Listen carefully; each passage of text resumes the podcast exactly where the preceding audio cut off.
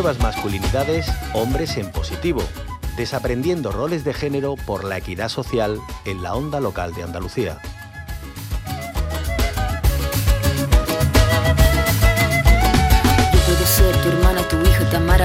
Pamela o Valentina. Yo puedo ser tu gran amiga, incluso tu compañera de vida. Yo puedo ser tu gran aliada, la que aconseja y la que apaña. Yo puedo ser cualquiera de todas, depende de cómo tú me apodas. Pero no voy a ser la que obedece porque mi cuerpo me pertenece. Yo decido de mi tiempo. Durante más de 40 años, la moral católica determinó el marco cultural dentro y fuera de las casas españolas.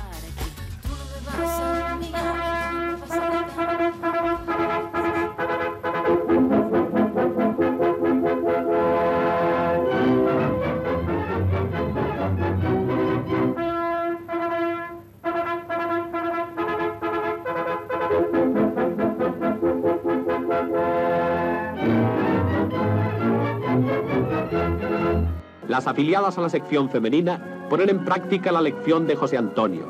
El verdadero feminismo no consiste en querer para las mujeres las funciones que hoy se estiman superiores, sino en rodearlas de mayor dignidad humana y social.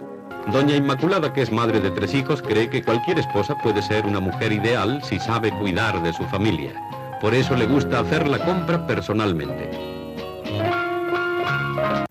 Cuando nuestras dulces enemigas se disponen a conducir un automóvil, comienza para ellas una prueba que va a requerir el empleo de toda su atención.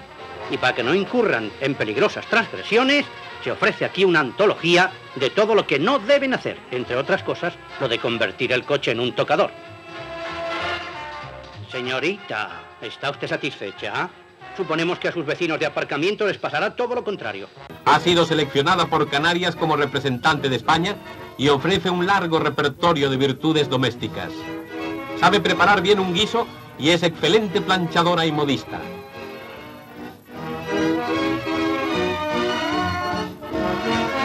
Pues muerto Franco, la apertura tomó muchos caminos. Uno fue el del llamado destape, que rompió el corsé de la moralina pero el patrón del macho español seguía siendo muy parecido. Así lo contaban las películas del momento, aquello que se llamó las españoladas. Por favor, ¿podrían hacerme un sitito entre las dos? ¿Y qué iba a eh? hacer usted entre las dos? Todavía no lo he pensado, pero algo ingenioso se me ocurrirá. ¿eh? Eh, ¿Usted cree? se me ocurre subirme encima de algo para ser más alto.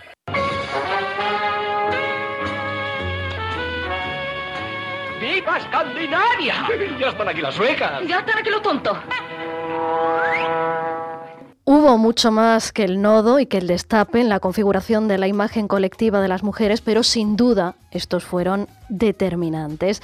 Hoy, en el tiempo que dedicamos semanalmente a hablar de masculinidades, ponemos el acento en una herramienta básica, la comunicación, como canal de transmisión cultural, pero también como deber de servicio público a través de los medios de comunicación. Y para ello hablamos en los próximos minutos con Nacho Segarra, profesor de Comunicación y Género de la Facultad de Ciencias de la Información de la Universidad Complutense de Madrid. Señor Segarra, bienvenido a la onda local de Andalucía. Hola, hola, gracias por invitarme, estoy encantado. Bueno, nosotros también. Hemos cogido dos elementos que, bueno, son representativos de la España de hace un tiempo. Decíamos, no es todo, sin duda, hubo mucho más, pero eso eran eh, dos elementos culturales muy, muy importantes, el nodo, el destape. Y yo quería preguntarle, Nacho, ahora está Internet, las redes sociales, ¿cómo han cambiado o cómo ha cambiado la imagen de las mujeres en esta evolución? De las herramientas comunicativas? Hombre, la, verdad es que en, los años que nos diferencian de los años que nos, que, nos diferencian desde el inicio de la transición eh, han aparecido nuevos relatos, han aparecido nuevos modos de contar, pero lo interesante es que las viejas ideas se han ido transformando para mantenerse, ¿no? Eh, siguen habiendo eh, retratos muy basados en la polarización de género, entre las mujeres son así y los hombres son así. Y, ese tipo de discurso lo interesante es que eh, se va renovando y con cada red social que aparece, con cada nuevo modo de, contarnos desde con perspectiva de género, ¿no? Los viejos mitos perviven. Se disfrazan con, nuevos ropajes, pero la esencia es la misma. Sí, sí, yo creo que, que, que, una de las cosas eh, más interesantes cuando hablamos con perspectiva de género de los medios de comunicación es ver los mensajes que prevalecen, ¿no? Eh, yo, claro, al estar en contacto con la gente joven y porque no tengo más remedio, eh, tengo que ser usuario de un montón de, de redes sociales y ahí, claro, eh, hecho un vistazo a los discursos de género. En TikTok, por ejemplo, están proliferando muchísimo los discursos sobre masculinidad tradicional, el de basados en conceptos como rechaza la modernidad y abraza la masculinidad, pues con, basado en, en unas ideas muy casposas, pero que se renuevan, se renuevan estéticamente y se renuevan el modo de, de, eh, llegar a la gente joven, ¿no? Eh, creo que esto es algo, eh, creo que más que los cambios, no sé si estaría más interesado en, ver qué, discursos perviven, ¿no? Y sobre todo qué efectos tienen en una época de, tan, de cambios tan grandes como estamos viviendo. Pues vamos a abordar eso. ¿Qué, qué impacto tienen que estos nuevos canales recojan ese discurso, eh, como tú decías, casposo, ese discurso que sigue incidiendo en las lógicas patriarcales de hace décadas? A, mí la sensación que me da es que, el, el eh, eh, como, bien sabrás tú y, muchas de nuestras oyentes, hay un libro, eh, el, uno de los libros que, que, fundó la segunda ola del feminismo, que es La mística de la feminidad, ¿no? Ahí Betty Friedan decía una cosa, hablaba de, de ese mal que afectaba a las amas de casa que no tenían nombre, el mal que no tiene nombre, pues yo creo que a los hombres actualmente y especialmente a los hombres jóvenes les está pasando algo parecido el mal que no tiene nombre. Creo que, que muchísimos de los hombres jóvenes con los que me relaciono tienen problemas para explicar eh, pues bueno, sus limitaciones, sus miedos, eh, qué quieren las mujeres, qué quieren las mujeres eh, feministas, cómo me puedo relacionar de una manera más igualitaria si nunca me han enseñado. Por ejemplo, una de las cosas en las que el estereotipo masculino ha cambiado no profundamente, pero que va cambiando poco a poco, es en la paternidad. Eh, el modo en que yo soy padre no se parece en nada al modo en que, en que mi padre ejercía su paternidad, ¿no? Entonces, esta situación de cambio creo que origina eh, muchas tensiones en los chavales jóvenes, ¿no? Estoy hablando de chavales jóvenes universitarios, que son los que con los que yo me relaciono, por lo tanto con un nivel cultural y un nivel económico determinado, ¿no? Pero aún así creo que em, eh, les cuesta, les cuesta identificar todos esos temores, todas esas y entonces en, en ese campo, claro, los discursos reaccionarios eh, tienen un campo abonado. Mm. Bueno, decíamos, en las redes cabe todo, cabe lo más eh, rompedor, lo más novedoso, también cabe lo más reaccionario, pero ¿qué pasa con los medios tradicionales? Por ejemplo, como este, el de la radio, ¿qué podemos hacer? Em, o qué hacemos también eh, en esa lógica de construir nuevos discursos que se apeguen a las nuevas realidades. Claro, el, los medios de comunicación eh, eh, tenéis eh, una responsabilidad que está recogida dentro de, la Constitución, que es fomentar los valores democráticos, ¿no? Entonces, la democracia de género es, es, un terreno que yo creo que, que debemos que debemos apoyar y, y, trabajar pico y pala todos y todas cotidianamente el, el modo en el que, en el que los medios de comunicación eh, He de, decir que los medios de comunicación han jugado un papel muy importante en la democratización de España, esto lo sabemos, eh, incluida eh, la democracia de género, ¿no? Que es el tema que es el tema que nos importa. Pero eh, yo sí que creo que los medios de masas necesitan grandes audiencias y siguen encerrados en ese tema de el mínimo denominador común que en el tema de género está pues son los discursos tradicionales yo sí que creo que incluso las, nuevas plataformas televisivas, es verdad que con los podcasts hemos vivido una explosión de podcasts feministas en los últimos años y, la radio sigue siendo un espacio de mucha libertad, ¿no? Pero en, en cuestión de relatos audiovisuales, eh, ya te digo, creo que seguimos tirando por el mínimo de el, el, el, el mínimo denominador de, eh, que en cuestión de género son los relatos tradicionales. Eh, durante mucho tiempo decíamos, desde los feminismos, hacían falta referentes, referentes que mm, nos demostrasen que podíamos estar en mundos que habían estado cerrados para nosotros. Falta también referentes en el otro sentido, le faltan referentes a los hombres jóvenes de masculinidades positivas, como llamamos aquí. Pues mira, eh, yo creo que eh, hay algún brote verde que tenemos, como eh, van apareciendo algún futbolista que tiene un discurso menos cavernícola, sí que es verdad que especialmente las masculinidades, pues bueno, LGTB, gays, empiezan tienen cierto eh, tienen cierto reconocimiento pero mm, yo creo que es que em, sinceramente creo que los hombres yo estoy muy eh, te decir aquí entre nosotros entre nosotras que estoy muy en contra de esto de las nuevas masculinidades de hombres iluminados que guían a otros hombres no yo creo que eh, los los tíos los hombres tenemos que ser referentes en nuestro día a día en nuestra vida cotidiana.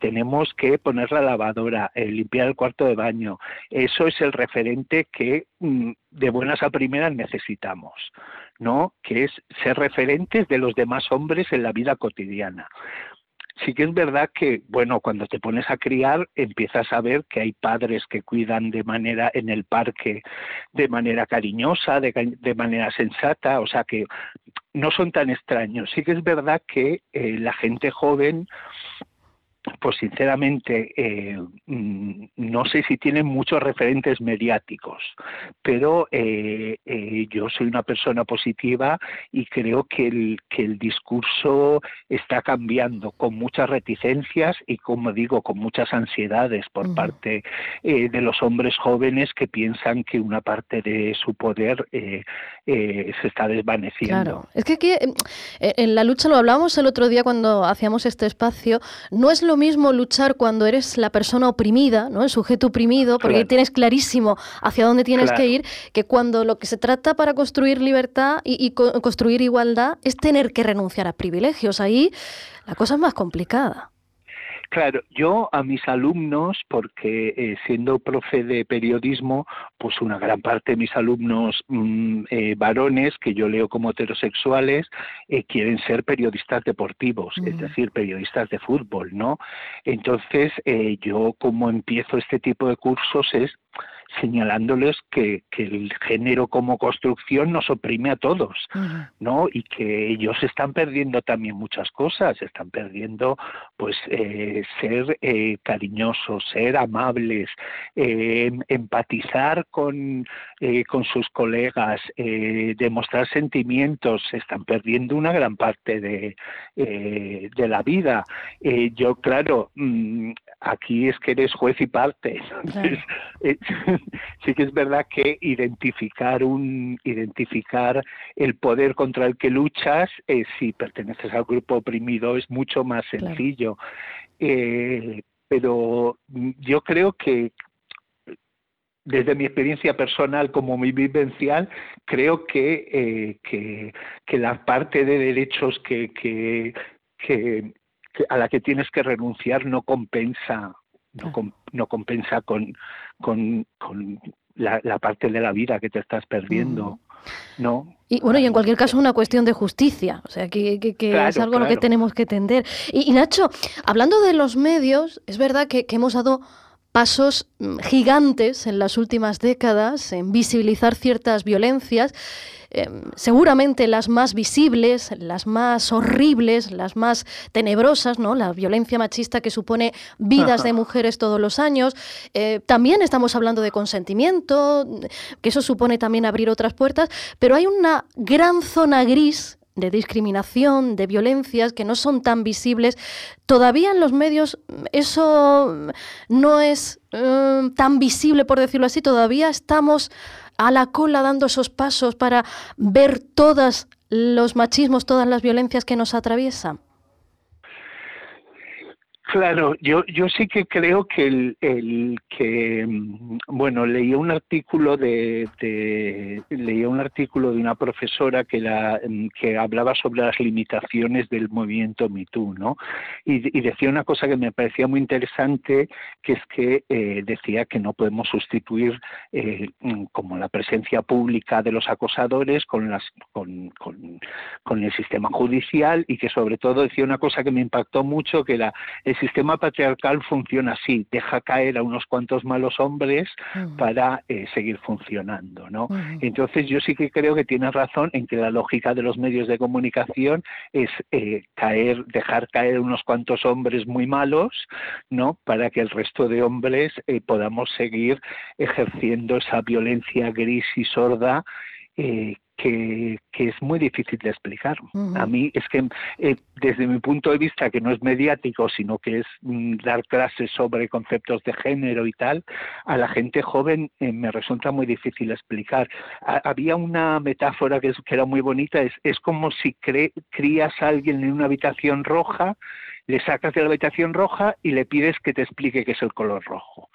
Pues eh, como que no hay muchas cosas que no lo ven que no, que es me, ha gustado mucho esa metáfora, porque es verdad, ¿no? no eh, ponemos el acento en tres, cuatro culpables, cinco, diez, veinte, y eso pues nos evita tener que, poner en cuestión todo, la estructura, ¿no?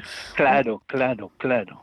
Claro, entonces hay, bueno, hay que, para mí es importante trabajar eh, que que sobre todo porque en, los ambientes universitarios, en los ambientes universitarios, bueno, está bien claro que hay acosos, sobre todo protagonizados de profesores hacia, hacia alumnas, ¿no? No vamos a decir que es un que es un espacio completamente limpio, pero sí que es un espacio en el que la meritocracia eh, destaca, en el que muchas mujeres no se sienten que están cobrando 5.000 euros menos al año que sus compañeros, que es la diferencia salarial que hay en España. Entonces, eh, resulta muy difícil explicar eh, explicar este tipo de desigualdades. Yo hago un ejercicio el primer día que es que me digan tres cosas que podrían o no podrían hacer si fueran del otro género. Entonces ahí masivamente las mujeres contestan eh, que es volver a casa tranquilas. Entonces este es un eh, esto es un ejemplo de hemos de poner sobre sobre la mesa este tipo de violencias que ellas viven de una manera tan cotidiana que nosotros ejercemos de una manera tan cotidiana, ¿no? Porque eh, se puede ejercer violencia de mucha manera, eh, fijando la mirada en el metro, eh, baboseando. Mm. E, entonces es, es como es, es una mi gris que si a mí me, me cuesta explicar, mm, entiendo que los medios que siempre se mantienen en, en estos discursos tan populares no sé, la verdad es que no. Y, hablando de discursos populares, ahora que estamos precisamente en esta no sé si llamarlo divergencia, diversidad que existe dentro de los feminismos. ¿Esto qué, daño está haciendo la propia lucha de, los feminismos? ¿Y, es productivo? Hombre, hay un punto, yo eh, no, yo es un tema, es un tema que a mí me parece eh, extremadamente delicado, eh, mm, porque, mm, bueno, primero porque soy un señor, entonces no, no sé si tengo que, que, que, que, opinar. Sí que estoy a favor de los derechos humanos, que incluyen los derechos de, eh, de las mujeres trans. Eh, para mí el feminismo es trans, es trans inclusivo. Eh, sí que es verdad que muchos de estos debates a la gente que está, se está iniciando en el feminismo, pues le suenan un poco lejanos y como eco. También es verdad que eh, si uno o una estudia la historia del feminismo, sabe que hay momentos de unión y momentos en los que se exploran las diferencias.